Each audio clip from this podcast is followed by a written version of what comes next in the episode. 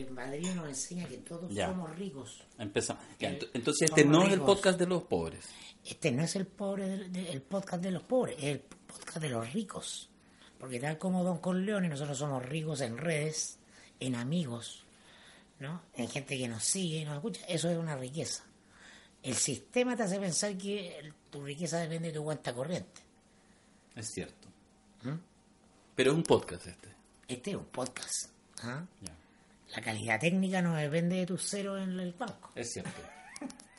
Nuestra calidad técnica es lo que estamos tratando de explorar ahora, de hecho. Sí.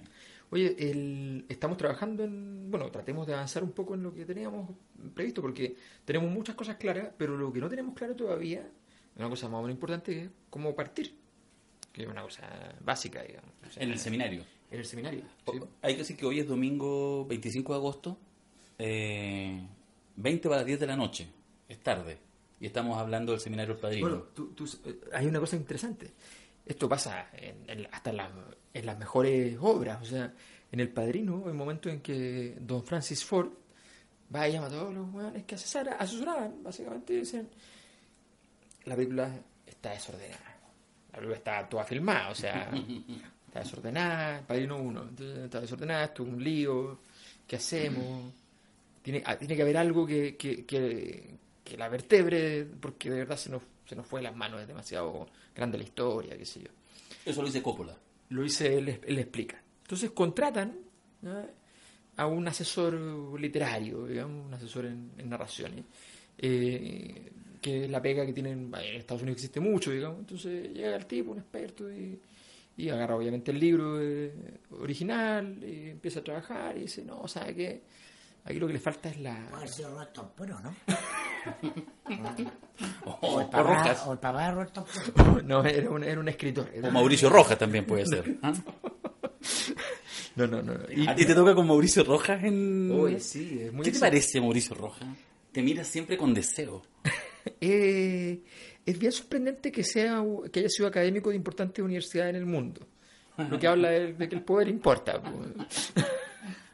Ya, Es bueno, bien- ¿y? Bueno, y, y finalmente este tipo les dice, mire, ¿sabe qué? Aquí hay una parte de la historia que no se logra plasmar en su espíritu, que es la historia de Sicilia en el fondo. O sea, le falta comprender la historia de Sicilia, su, su historia previa a la historia que se está contando. Y esa es la conversación que ponen justo antes del final de la muerte. Graban esa escena padre e hijo, Vito Michael, sentaditos dos minutos y medio.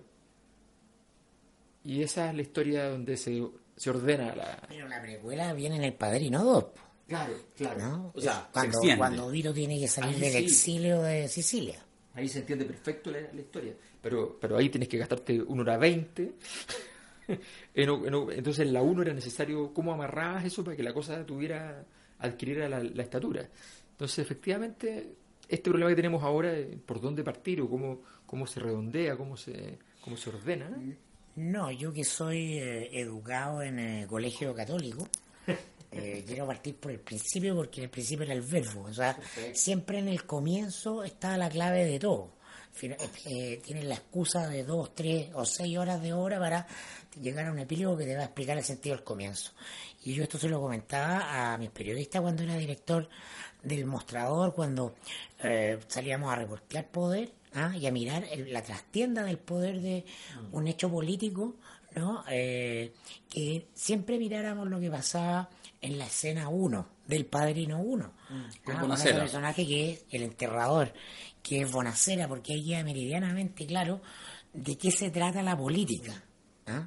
Entonces, los que creen que la política y el acceso al poder se trata de dinero, ¿ah? están completamente equivocados. Se trata de quién construye más redes de lealtades y fidelidades. ¿ah? Hay intereses, por cierto, pero también hay afectos dentro de esos intereses. ¿ah? Entonces eso lo humaniza y lo complejiza a la, a la lucha por el poder y a la política en serio. El que toma la política solamente como un, una, un puente de acceso al dinero fracasa. ¿no? Esto también es, es bien evidente con eh, Kevin Spacey, a Frank Underwood, ah, en su famosa eh, House serie House of Cards, ¿no? Cuando está este personaje, el negro, vamos a decirlo en, en- en palabras que ya no se pueden No. realizar, que es este asesor político que decide irse al mundo del lobby. Ah, y tiene una gran discusión en los pasillos respecto a qué es lo que importa. ¿no? Entonces, Frank Underwood mira a cámara diciendo, este tipo no entiende de qué se trata esto. Ah, porque el otro, claro, va a sumar varios ceros a su cuenta corriente pasado, pasando del lado del mesón. ah, haciendo uso de, de su experiencia y todo su oficio al servicio de una empresa. Ok, eso es legítimo. Se puede hacer, no hay nada malo en ganar dinero, pero el poder al final es otra cosa. Necesitas dinero. Sí, ahí, ¿Ah? ahí plantea un tema que es, eh, hay una película, gran película, esas cosas que, que, que no son muy destacadas, se llama The Big Shot, La Gran Apuesta. Eh, una película sobre la crisis del 2008. Entonces, él es- son, eh, está basado en cuatro historias reales de los primeros tipos que vislumbran la crisis, que son inversionistas y que apuestan en la crisis. Entonces, eh, están estos cuatro personajes que están diciendo, oye, desde distintas rutas, algunos ya después coordinados, empiezan a decir, oye, esto evidentemente se va a ir al Va a carajo, colapsar, sí. va a colapsar. Bueno, y varios entran en dinámicas de apostar por el colapso y por tanto se vienen a ser ultramillonarios por el colapso. Pero lo que no midieron era que el poder importa. O sea, ellos dijeron, hoy día ya, eh, el- la deuda está al 8%. Sobre 11 es insufrible. Hace dos meses estaba en 5, esta cuestión va como un cañón. Y ah, pasa una semana y está 8.7, 9.4. ya, O sea, esto va como avión. Y de repente la cuestión llega a 11 y todavía el sistema no se mueve. Llega a 15 y todavía el sistema no se mueve. Y todos dicen, no, sí, está la, la escoba, no se puede seguir y qué sé yo, pero todo sigue. Y la cuestión está en 23 y los tipos ya están descapitalizados porque están apostando en contra. Claro, se equivocaron porque pensaban que el sistema funcionaba con reglas. Exacto. Ah, y el Exacto. sistema funciona con poder. Exacto, y ellos llaman Ah. por teléfono diciendo, oye, pero Sí. si están quebrados, están quebrados, no puede ser. ¿Cómo ustedes no, los- no, no van e intervienen? Too big to fail. Son demasiado grande el sistema para que apliquemos las reglas cuando se trata de enfrentarlo a sus propias contradicciones. Hay un momento en que se, en que se trata de poder. El momento final no se trata de aplicar las reglas.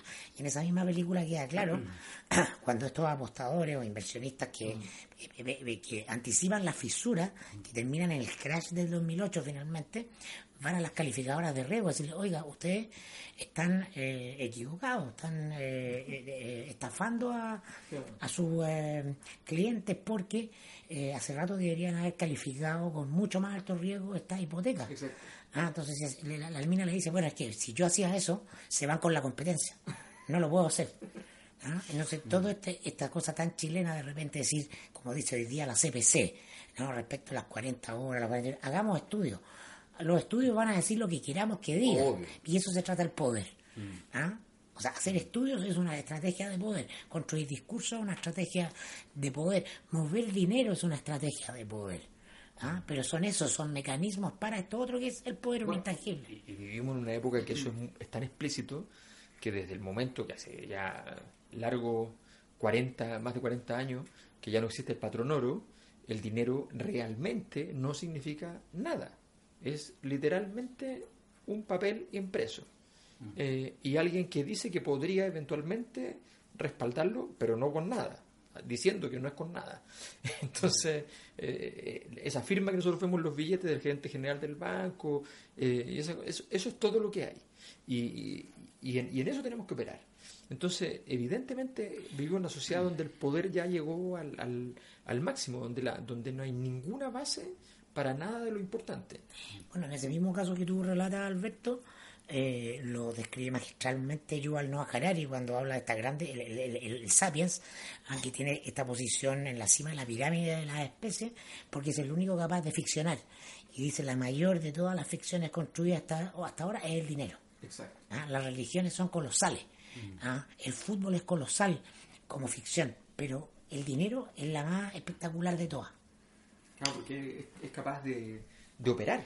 O sea, no, no solamente es capaz de construir un mundo, de interpretarlo, de sino que el camino lo hace corto. El camino de la religión es un camino largo, hay que creer en muchas cosas y después vuelve y entonces, dado esto, usted tiene que dar un diezmo. Y entonces, dado esto, usted tiene que someterse a lo que le dijeron. Pero es un camino largo, complejo. Eh, que requiere fe, una cosa muy, muy complicada. Esto es súper rápido. O sea, el dinero. Mira, con esto se puede comprar. ¿En serio? ¿Se puede comprar? Sí, a ver. Ah, se puede comprar. Es muy importante, entonces sí, pu- puedes tener lo que necesites. es lo que inconscientemente sostiene ese, ese, ese, esa convención. Y eso es poder. ¿ah? Unos muchos le van a tener que asignar inconscientemente o eh, indirectamente poder a algo, en este caso al Banco Central, a la estructura del Estado, al sistema financiero, para creer en él ¿ah? y poder lanzarse a esta aventura de eh, inventarse esta cuestión de que un papel tiene un determinado valor de intercambio. Pero, ¿cachai que ya? Ustedes han ido ahora en un bolón, que, que de hecho va a ser parte de, de cosas que van a aparecer en el seminario, como una discusión de- que efectivamente profundiza, que donde eh, seguramente parte de la gente que asista también va a poder, digamos, eh, o sea, de hecho, evidentemente participar, cuestionar, entregar otras, otras miradas, otras perspectivas. Y también hay una dimensión que de alguna manera es más ramplona, quizás, que es el análisis de la política y de los actores políticos porque efectivamente, y ahí donde hay un poco más de juego, que un poco lo hemos visto en las redes sociales en estos días de inscripción de la gente, quién es el Fredo, quién es el no sé qué, que además no es que haya uno, porque depende también de cada universo simbólico que se construya, o sea, el mundo del bacheletismo, por ejemplo. Son uno. arquetipos que sirven para la, la- la- la significación que tú quieras darle. Ya, pero, pero tú crees que nos va a funcionar porque, digámosle a la gente, seamos sinceros, aquí hay un patrón, el seminario ya se ha hecho algunas veces, solo con, con, con Alberto, a partir de la exposición de las 50 leyes, que eso se va a trabajar también en una versión un poquito más resumida, y esta interacción eh, igual va a ser eh, novedosa entre ustedes dos, con la intervención de la gente, lo que uno puede aportar, en términos justamente de cómo se mueve en este parámetro... Más riesgosa. O sea, para- seguimos con el análisis de riesgo, digamos, evidentemente más riesgosa. Multiplicamos el riesgo por tres porque lo otro es una cosa muy estructurada y qué sé yo, y de repente llegamos a esto y es como estar en una conversación adentro del Sí, sauna. sí, sí. O sea, ya es otro Sí. riesgo. O sea, de, de partida, para que sepa la gente, eh, no hay nada de las interacciones y los ejemplos que pongamos ahí que va a estar eh, de- predefinido. Ustedes, eh, eh, Mirko, Alberto, no se ponen de acuerdo en lo que van a hablar, sino que las interacciones que generemos, sobre todo el viernes en la tarde-noche y el sábado en la tarde-noche, son... Pero yo llevo unas propuestas concretas de eh, casos periodísticos reales donde podemos jugar a aplicar los arquetipos del padrino Claro. en distintas significaciones. Sí. ¿ah? Hemos hablado hasta la saciedad de, eh, de esa dupla bacheletista en Fredo Michael, Sí, ¿no? claro. ¿Ah? Se daba los peñailillos, Sí. pero hay muchas más. ¿ah? Podemos verlo ahora en esta misma en esta misma última semana de coyuntura en eh, Cecilia Pérez. Mm. ¿Quién vendría a ser Cecilia Pérez ah? Eh, en esta significación? Sin duda sería eh, el pistolero, ¿no? El más, eh, Luca Brasi. Luca Brasi. Ah, ¿Por qué? ¿Por qué? Porque él viene tiene que ser alguien rudo, Claro. ah, capaz de intimidar. Y que vaya al riesgo. Ah, claro, sin mucha reflexión propia, sin nivel, ningún nivel de autonomía, mandatada por el padrino para mandarle un mensaje a la banda rival. ¿Cuál sería este mensaje rudo? Es decir, Marcela Cubillos, no. Si ustedes ah, osan pasar la línea de Marcela Cubillos, subimos, escalamos la discusión y vamos a hablar de narcotráfico. Y ahí a ustedes les va peor que a nosotros. Y claro, el mundo bien pensante, el buenismo, esa cosa hipócrita chilena del político, saben toda que no, la declaración es la vocera, pero es una gran jugada padrinesca de Piñera, porque ella es mandatada por Piñera, Pero- ¿sí? Pero, pero tú cachai que hay una cosa que yo, que yo creo también es interesante y que a veces nos surge como un punto de fuga. Porque el universo del padrino supone algo, incluso entre mafucios que se matan y se matan al hijo.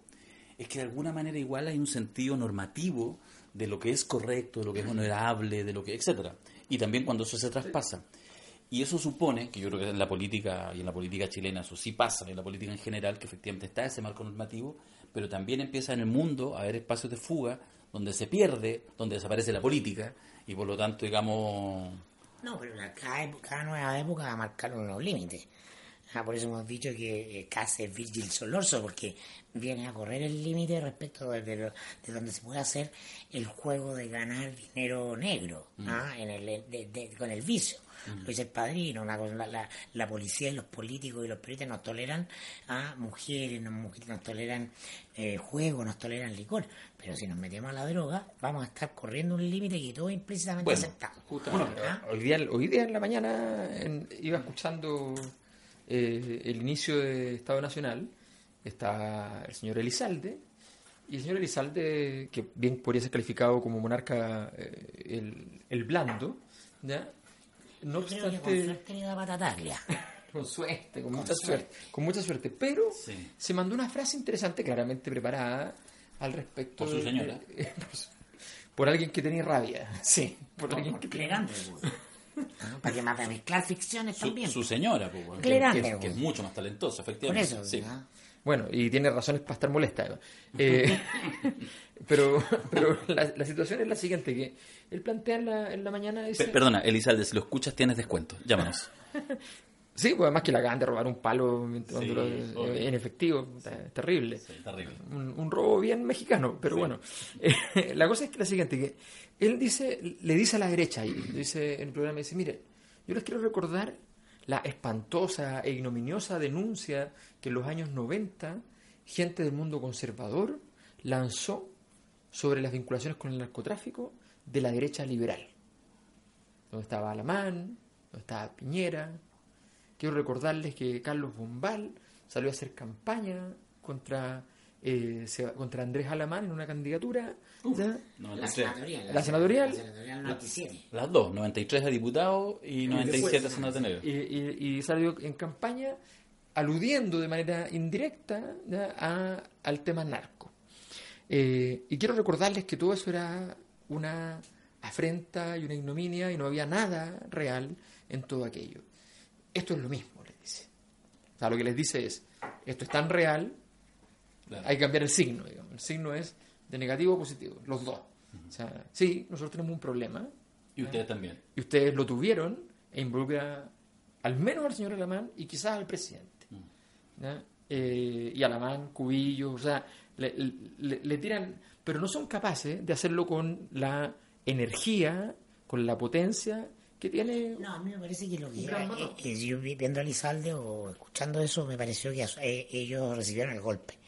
Va a haber queja esta semana, un poco la próxima, pero eh, está notificado el PS que está desunido además, que no tiene capacidad de enfrentar eh, eh, a un gobierno que te pone el tema del narco uno en la agenda, porque nos tensiona internamente, porque no hay un, no hay un presidente instalado, no hay un don.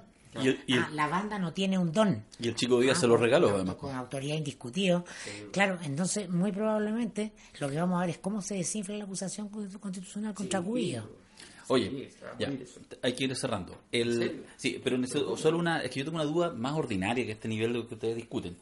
Porque el día viernes, en la tarde, parte el curso a las 6 de la tarde, entramos en la introducción, en fin, y como eso a las 7 y media, 8, hacemos un primer quiebre y ahí vamos a servir una copa de vino. Eso ya está definido, ¿ya? Y en un par de días más le vamos a mandar un correo para que nos diga cada uno si quiere vino tinto o vino blanco, porque somos así, ¿cachai? El gusto del consumidor.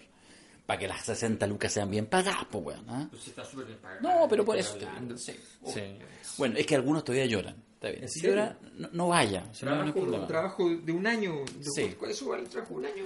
Ya. Pero el día siguiente, después en la tarde, donde esperamos que ustedes saquen su mejor performance, yo al menos, porque si no, como, como productor me hundo en esto, eh, va a ser bar, abi- bar abierto. Entonces la pregunta es, ¿a qué nos cargamos? Esa es la pregunta que les quiero hacer a ustedes, de verdad, para que lo definamos. ¿Nos cargamos más bien al ron, nos cargamos al whisky, al pisco chileno y peruano? No sé. ¿Qué es lo que haría el padrino? ¿Qué es lo que tomarían los de la banda de Don Corleone, la familia Corleone? O sea, el padrino no tomaría nada. Yo dejo la pregunta. Toma. Yo Bueno, voy a pedir Bloody Mary. Tú vas a pedir Bloody Mary. Por supuesto. Ese es el trago correcto para la, para la ocasión. Me estáis poniendo en un problema, weón. ¿Por qué? Puta, no porque hay, un cacho, pues bueno, ya, Bueno, pero... ya armamos algo, ya. Bueno, pero eh, un, un, un buen guion cinematográfico Sí, cierto. ah, no, per- no permite esa cosa chilena de pisco, whisky o ron. No, pues ya tiene que... A ver, Bloody Mary ah, es un trago que es eh, metafórico de la sangre. ¿ah? Y si esto es una historia de gángsters, tiene que haber sangre también en lo que tomamos, ¿no? Oye, Alberto, ¿y mi, y mi sour con ají a ti te gusta? A mí me encanta tu sour chacarero, pero... ¿Lo dejamos fuera, si tú? No, yo lo dejaría en el, en el, en el sistema. La- lo que pasa es que, no sé si tú recuerdas, pero yo cuando, cuando voy al estadio italiano, Mm. Pido siempre un trago que ya existe en ese lugar que se llama El Padrino, de Godfather. Y, y la verdad es que ¿Qué es que es tiene ese trago? amaretto y whisky. Amaretto y whisky, ya. Amaretto y whisky. Es como un clavo oxidado. Es como, sí, Sí, está en ese rango. Sí, está, en- Ya. está en ese rango, pero, pero tiene la, la combinación es un poquito, es un poquito más, más suave. Y como va a ir Fernando Paulsen, tiene que haber Negroni. ¿Tú decís que va Fernando? Yo creo que va Fernando. Va sí. Fernando. Qué enamorado. Sí. Se Oye, hubo amor el otro día. Yo sentí en, el, en la radio. No, no se llama amor, eso te, te aclaro. Se llama sexo. Sexo, Darío, sexo. Sí, se Hay me que olvidaba. diferenciar el me, amor me del escribió sexo. Fernando para recomendarme una serie imperdible en Amazon. ¿Ah? que se trata sobre eh, una ficción eh, en la que la Segunda Guerra Mundial la ganan los alemanes y los japoneses. ¿En serio? Entonces el Buenísimo. mundo se, se divide entre una zona este administrada por los nazis y una oeste por los japoneses y hay una intermedia donde está la rebelión. Ah, donde- sí, Y ahí está Paulsen. puro cariño a Paulsen, Ya. más grande. Eh, sí, sí, no, a mí me acaban de... me- el otro día me, tuve reunión con... Mi reunión semestral a esta altura porque estaba viajando mucho con Ñeco y me dijo que hay una, una serie noruega que se llama Algo en que creer en Netflix. Pero me falló el internet, así que estoy sin Netflix. Pero Qué ordinaria.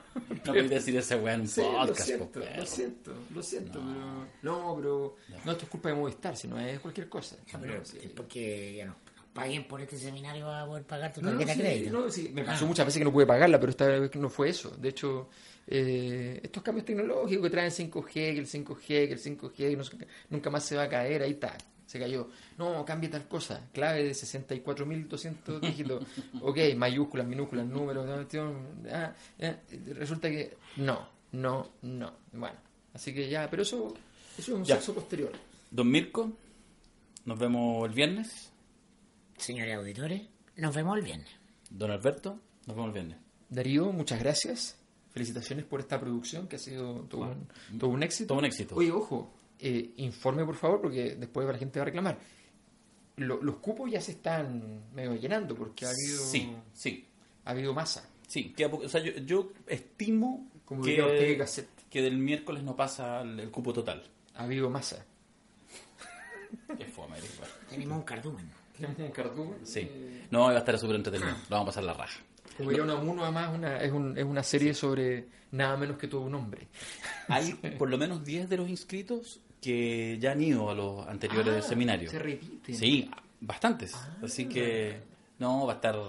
Que mi presencia es como el padrino remake. Claro, Sí, Ah, porque, es como porque en los la edición anteriores... 40 años que se hace. Bueno, en- hubo, mucha gente que Sí, iba a la de nosotros y después iba a la tuya. claro, en enero, ¿verdad que coincidimos? Y en enero algunos dijeron, oye, pero sería bueno con Macari. Y dijimos, espérate, Pedrito, espérate. Está en el, en el producto posterior. Por supuesto. Eso está en el diseño. Yo, a, a mí dime Marvel. Lo tengo todo armado. Tenemos como 10 productos más, weón. Ya viene el padrino para empresas. Ya. Chao.